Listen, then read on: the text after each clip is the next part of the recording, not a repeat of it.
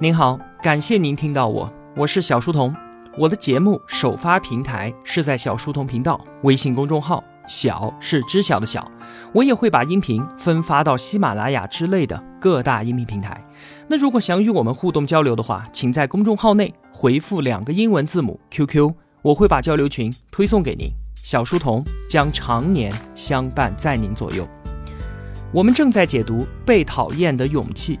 本期节目的文案有六千二百字，我大约会用二十二分钟的时间为您讲述。我们先来回顾一下之前的节目都说了一些什么。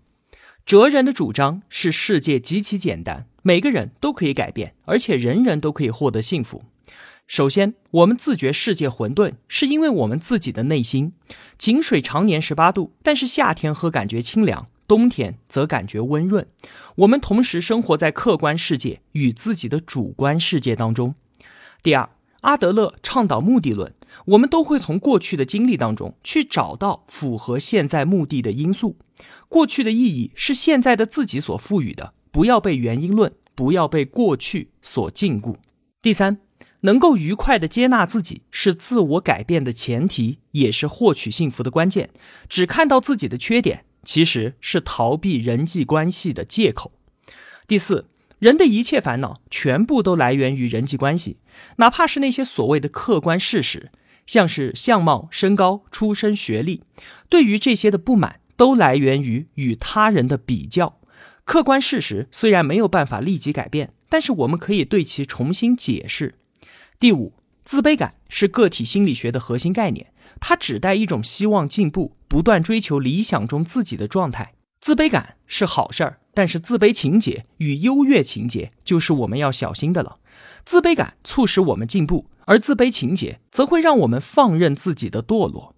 当一个人既没有勇气去改变，也没有勇气接纳自己的无能的时候，那他就会陷入到优越情节当中。表面上越自负的人，其实内心越自卑。第六。自己的人生无需与他人竞争，所有的人都是行走在同一个平面上。尽管有人走得比我们快，但是绝对没有一个人走在我们上面。想明白这个道理，生活会变得异常的轻松。如果我们坚信自己是对的，那对方持有什么样的观点，其实都没有关系。我们别用自己的对去责难他人，对错与胜负无关，不要陷入权力之争。那青年与哲人第二个夜晚的谈话是围绕着人际关系展开的。那关于这一次对话，上期节目并没有说完。今天呢，我们继续。在阿德勒看来啊，我们需要处理好自己的人生课题。什么是人生课题呢？那就是我们不得不面对的那些人际关系，有三个，分别是工作课题、交友课题和恋爱课题。这三个课题的复杂程度啊，可以说是层层递进的。第一个工作课题，不管我们从事什么样的工作，都必须要和他人进行协作。哪怕你是一位作者，一个人在家里面写东西，但依然还是需要编辑、图书印制，还有书店等等一系列人员的协作。那么你的这项工作才能成立。工作上的人际关系啊，可以说是门槛最低的，因为大家都是为了达到一个共同的目标被捆绑在了一起。就算是我们互相不投缘，也必须合作。像是同事这样的关系，在下班或者是我转行了之后，很容易就变成没有关系了。那如果在这个课题上出现了问题，有人拒绝劳动或者是不想上班，其实是为了逃避工作方面的人际关系。比方说应聘被拒绝，或者在工作中遭遇了重大的失败，开始讨厌上班。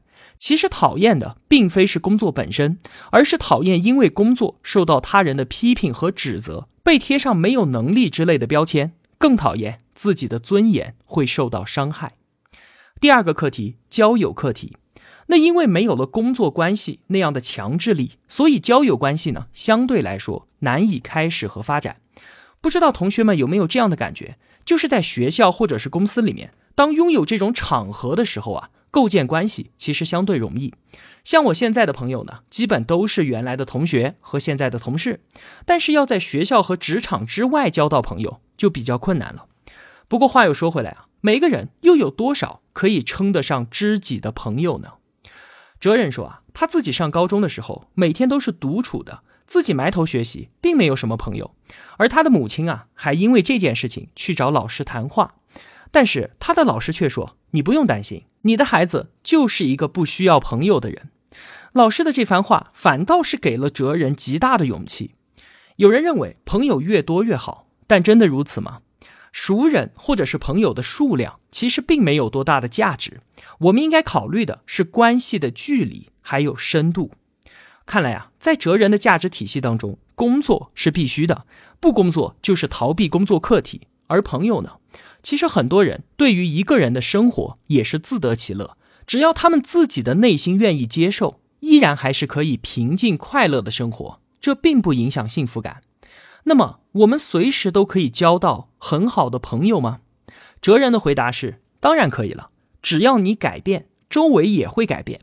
不要等着别人发生变化，而是你自己要勇敢地迈出第一步。这听起来是不是有点追求异性的意思？不过也确实，拿出追女孩的行动力去交朋友，怎么会搞不定呢？只是啊，对方值不值得成为我们的朋友？最后，最麻烦的就是爱的课题。从朋友到确定恋爱关系，很多在之前朋友之间被允许的言行，现在就不被允许了。最起码不能再和其他的异性多来少去吧，不然恋人就会吃醋的。像这样距离近了，关系也就深了。但是啊，阿德勒却完全不同意这样束缚对方的做法，尽管在我们看来会有不忠诚的嫌疑。阿德勒说啊，当人感觉到。与这个人在一起可以无拘无束的时候，才能够体会到爱，就是既没有自卑感，也无需炫耀优越性，能够保持一种平静而且自然的状态。真正的爱应该是这个样子的。那如果想要束缚对方、支配对方，这就不可能保持一种自然的状态，也就不再是爱了。爱的课题可以分为恋爱关系和亲子关系两个阶段。因为恋人或者是夫妻关系，如果难以继续了，还可以选择分开；但是亲子关系却做不到了。如果说啊，恋爱关系是浪漫的红线，那么亲子关系就是坚固的锁链。而我们自己手中呢，只有一把小小的剪刀。亲子关系的困难就在这里。哲人给我们的答案是不能逃避，即便最终发展成需要用剪刀去剪断它，但在此之前也要去直面问题。那如果我们回避了人生的课题，阿德勒就用了一个很严厉的词语——人生的谎言。举个最简单的例子，假如说我们讨厌张三这个人，我们总是会说，因为张三身上有让人无法容忍的缺点，但其实并非如此。没错，目的论，我们先有了要讨厌张三的目的，之后才找出了符合这个目的的缺点。如果想一想与恋人分手的时候的情况，就很容易理解了。如果我们不喜欢对方了，那么对方任何的言行都会让我们生气。吃饭的方式让我们不满意，在家里面散漫的姿势令我们生厌，甚至就连他睡觉时候的呼吸声都让我们觉得不高兴。尽管几个月之前都还不是这个样子的，其实啊，对方并没有任何的改变，只是我们自己的目的改变了而已。所以啊，一旦我们产生了想要讨厌对方的想法，就一定能够找到对方的缺点，即使他是一个圣人君子，我们也能够轻而易举的找到讨厌他的理由。我们要告诉自己，不要设立这些种种的借口来回避人生课题。我们需要戳穿人生的谎言。那照这么说，我们还不能讨厌别人喽？当然不是了。这样的思考方式啊，是在帮助我们清理自己的思绪，分清楚哪些是我们为了讨厌他而找到的理由，而哪些又是真正令你无法原谅的错误。至于这一段关系是要继续呢，还是就此结束，主动权依然在我们自己的手里面。把责任转嫁给他人，通过归咎于他人或者是环境来回避自己的课题，这就像是我们之前聊到的。患有脸红恐惧症的女孩一样，她对自己撒谎，对周围的人撒谎，而不去想是自己决定了这样的生活方式，那就必须要自己承担责任和后果。阿德勒的这个观点是不是听上去非常的残酷啊？但是啊，他并不是用善恶来区分人生课题或是人生谎言的。我们需要谈的既不是善恶问题，也不是道德问题，而仅仅只是勇气的问题。这就又回到了之前节目当中所提到的那一句话：关键的不在于被给予了什么，而是在于如何去使用被给予的东西。从目的论的角度出发，我们是用自己的手选择自己的人生和生活方式。我们有这个力量，也需要有这样做的勇气。那说到这里呢，哲人和青年第二个夜晚的谈话到此也就结束了。话题从一切的烦恼都源于人际关系开始，到需要有勇气选择我们自己的生活方式结束，其中涉及了自卑感、自卑情节、不与他人竞争、人生三大课题以及人生的谎言这一系列尖锐的话题。那第三个夜晚的谈话呢？青年将在哲人的启发当中进一步的体会自己与他人的人际关系。他们的话题啊，是从自由开始的。那究竟怎么才能够得到自由呢？一提到这个词啊，很多人都会想到金钱。有一句话说啊，货币就是被铸造的自由。其实想想还是蛮有道理的。有了足够的钱，就再也不用看单位领导的脸色了，我连班都不用去上了，想干什么干什么。那我不就是自由了吗？我们的社会啊，夸大了对于金钱的渴望，那对于金钱所换来的幸福，也同样是被夸大了。哲人说啊。就算拥有了巨额的财富，但是却找不到爱人，没有真正的朋友，家庭也不和睦，而这些烦恼靠金钱并不能够消除。拥有物质财富，这并非是真正的自由。巨额财富到底能不能带来自由？我不知道，暂时我是没有办法获得花不完的钱的。那我们就暂且相信哲人所说的吧。那既然所有的烦恼都来源于人际关系，那些令我们感觉不自由的那些束缚，也同样来自于他人。阿德勒告诉我们一句话：请放下对于认可的追求。比方说，父母、长辈、朋友、同事，还有领导，我们想要获得周围所有人的认可，就不得不听从他们的意见。我们想想我们自己吧，是不是都有这样被认可的欲望？像是书里面的青年，就因为他自己没有从事父母所希望的工作，与父母的关系不愉快而倍感苦恼。我们生活当中又有多少人因为长辈的催婚，匆匆的结婚生子，为了得到领导的认可，加班熬夜，饭桌挡酒，领导的一句肯定比自己的身体健康还要重要。这一切不自由的选择，都是对于他人认可的追求，是在满足别人的期待。那我们为什么非要得到别人的认可呢？因为只有这样，我们才会体会到自己的价值。通过别人的表扬，能够消除我们的自卑，增加自信心。我们举个简单的例子来想一想：假如你在单位，地上有垃圾，你看到了之后捡起来丢到了垃圾桶里面，但是周围的人并没有注意到这件事儿，或者是注意到了，也没有人肯定你的行为，那你还会继续这样做吗？很多同学都会说。这样的小事儿无需他人表扬，这是我们内心当中自然的善恶。我看到垃圾还是会捡。那好，这个利害关系或许太轻了。你再想，如果捡到了一千块钱，上交给了单位，单位也找到了丢钱的同事，归还了这笔钱，但是没有任何人表扬你的行为，丢钱的人呢也没有表达过对你的感谢。那下次捡到钱，你还会交给单位吗？如果是捡到一万块，如果是捡到十万块呢？你可能还是会交给单位，但是你心里面是不是很不舒服？其中的冲突是不是就激烈了许多呢？本来啊，拾金不昧与别人的感谢和表扬之间，并不存在任何必然的因果关系。但是我们做了好事儿，没有得到赞誉，就会觉得像是吃亏了一样；做了好事能够得到表扬，做错了事情就应该受到惩罚。阿德勒是严厉的批评了这种赏罚式的教育。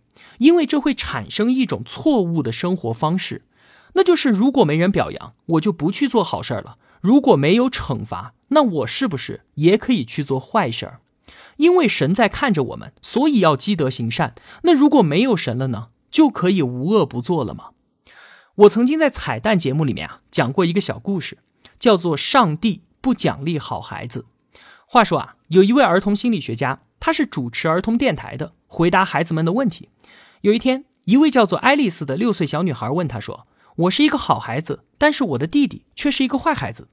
爸爸妈妈都要我们九点钟上床睡觉，我每次都听话，可是弟弟总是哭闹，他要在得到一个苹果之后才上床。我也想要苹果，可是父母却不给我。为什么坏孩子可以得到苹果，而作为好孩子的我却得不到呢？这个问题就难住了心理学家。他真诚地说：“啊，我很抱歉，现在我不知道怎么回答你。但是如果哪一天我知道了，我会第一时间告诉你的。”时间一晃，三年就过去了。有一天晚上啊，心理学家跑去参加了一个婚礼。婚礼上面，紧张的新郎就把本该戴在新娘右手的戒指戴到了左手上。那聪明的神父就解围说：“孩子，他的左手已经完美无瑕了，你还是戴在他的右手吧。”听到了这句话，心理学家赶紧回到电台，叫停了所有的节目，呼叫爱丽丝的名字。他说：“爱丽丝，你还在吗？你记得三年前的问题吗？很抱歉，你已经九岁了，我才有答案。希望你不要再为坏孩子得到苹果而耿耿于怀了，因为坏孩子得到了苹果，而你得到了上帝最好的礼物，那就是一个更好的自己。”在犹太教的教义当中啊，有这么一句话。倘若自己都不为自己活出人生的话，那谁还会为我们自己而活呢？其实啊，上述所说的这一切，只是为了说明，我们并不是为了满足别人的期待而活着，一味的寻求别人的认可，在意别人的评价，那最终都是活在别人的人生当中。讲到这里啊，青年开始反驳说：“你这简直就是一种颠覆社会的论调啊！我们都有要别人认可自己的欲望。”但是为了得到别人的认可，首先我们要认可别人，而通过这样的互相认可，我们才建立了所谓的社会啊。为什么人们都在工作当中想着要出人头地呢？为什么人人都在追求着地位和名誉呢？这不就是一种希望被社会整体认可的欲望吗？哲人说啊，那得到了认可之后，真的就幸福吗？获得了社会地位的人一定感到自由吗？要获得别人的认可，手段无非就是满足别人的期待。你觉得怎么好，那我就怎么来。但是如果工作的目标是为了满足别人的期待，那工作应该会变得相当痛苦吧？哲人接着说：“你可能会感到意外。事实上啊，到我这里来接受心理辅导的人，几乎就没有任性的人，绝大部分人都是烦恼于满足别人的期待，无法按照自己的想法去生活。”阿德勒的观点，并非是叫我们做一个任性并且自私的人，并不是让我们旁若无人的肆意横行。我们可以想一想，当我们追求认可，一味的满足别人的期待，按照别人眼中的认可来决定自己的选择，那么选择的后果由谁来承担呢？满足父母的期待，选择不喜欢的工作，那今后早九晚五、哭丧着脸去上班的那个人是谁呢？满足长辈的期待，草草的结婚生子，与一个自己不爱的人走完余生，今后在家庭关系中备受煎熬的那个人是谁呢？满足领导的期待，加班熬夜应酬，今后承担身体病痛的那个人又是谁呢？某种选择所带来的结果，最终由谁来承担？那么。这就是谁的课题？从事什么样的工作是我自己的课题，与谁结婚、何时结婚也是我自己的课题。在努力工作与保持身体健康当中找到那个平衡点，更是我自己的课题。我自己的课题就要我自己做主。基本上一切人际关系的矛盾，都起因于别人的课题妄加干涉，或者是自己的课题被别人所干涉。这应该算是网上关你屁事儿和关我屁事儿的终极形态吧，也是这本书当中我最喜欢、最受用的观点。它叫做课题分离。这个概念啊，不难理解吧？再重复一次：谁承担某种选择的结果，那就是谁的课题。把我们自己的课题与他人的课题分离开来，不要干涉别人的，对于别人的干涉也无需理会，仅此而已。怎么样？课题分离这个概念是不是听起来干净利落？但是仔细想一想啊，还是觉得难以执行下去。那像这样在自己和别人之间严格的划清界限的生存方式，在伦理和道德上能够说得通吗？别人因为担心自己而伸出的援手，你也粗暴的推开，说不许干涉我，这不是践踏别人的好意吗？还有父母与孩子的关系，要如何用这个概念处理呢？学习明显是孩子他自己的课题，那作为父母，在孩子不学习的时候，难道放任不管吗？这些疑问在课题分离的观点之下要如何解释呢？那么，关于课题分离的展开，以及第三个夜晚哲人与青年的其他谈话，我会在下期节目为您分享。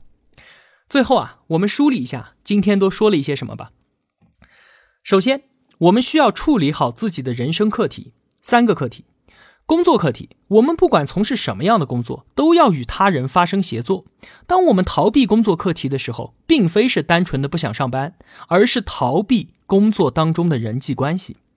交友课题，朋友并非越多越好，数量其实没有多大价值，关系的距离和深度才是我们需要思考的。爱的课题，当感觉与一个人在一起可以无拘无束的时候。那才是真正的爱，这是一种既不自卑也无需炫耀的平静而自然的状态。爱的课题分为恋爱关系和亲子关系，一个是浪漫的红线，一个是坚固的锁链。就算我们要结束爱的关系，在此之前也一定要直面问题。第二点，人生的谎言，不要把责任转嫁给他人，通过归咎于他人或者是归咎于环境来回避自己人生的课题。是我们自己决定了生活方式，那就要承担责任和后果。我们有这个力量，也需要有这样做的勇气。第三点，不要活在他人的期待当中。我们从小到大都被教育，做了好事应该受到奖赏，而做了坏事应该受到惩罚。因为有神在看，所以我们要积德行善。但是如果没有神呢？世人就可以无恶不作吗？我们并不是为了满足别人的期待而活，一味的寻求别人的认可。在意别人的评价，那么最终就是活在别人的人生当中。最后一点，课题分离。对于某种选择，谁为这个选择的最终结果负责，那这就是谁的课题。干涉或者是负担别人的课题，会让我们的人生变得沉重而痛苦。丢开别人的课题吧，并且拒绝别人的干涉，我们的人生就会变得异常的轻松。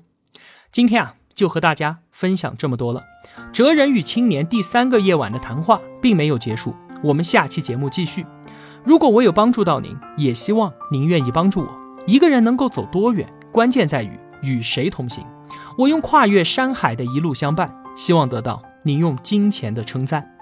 我是小书童，我在小书童频道与您不见不散。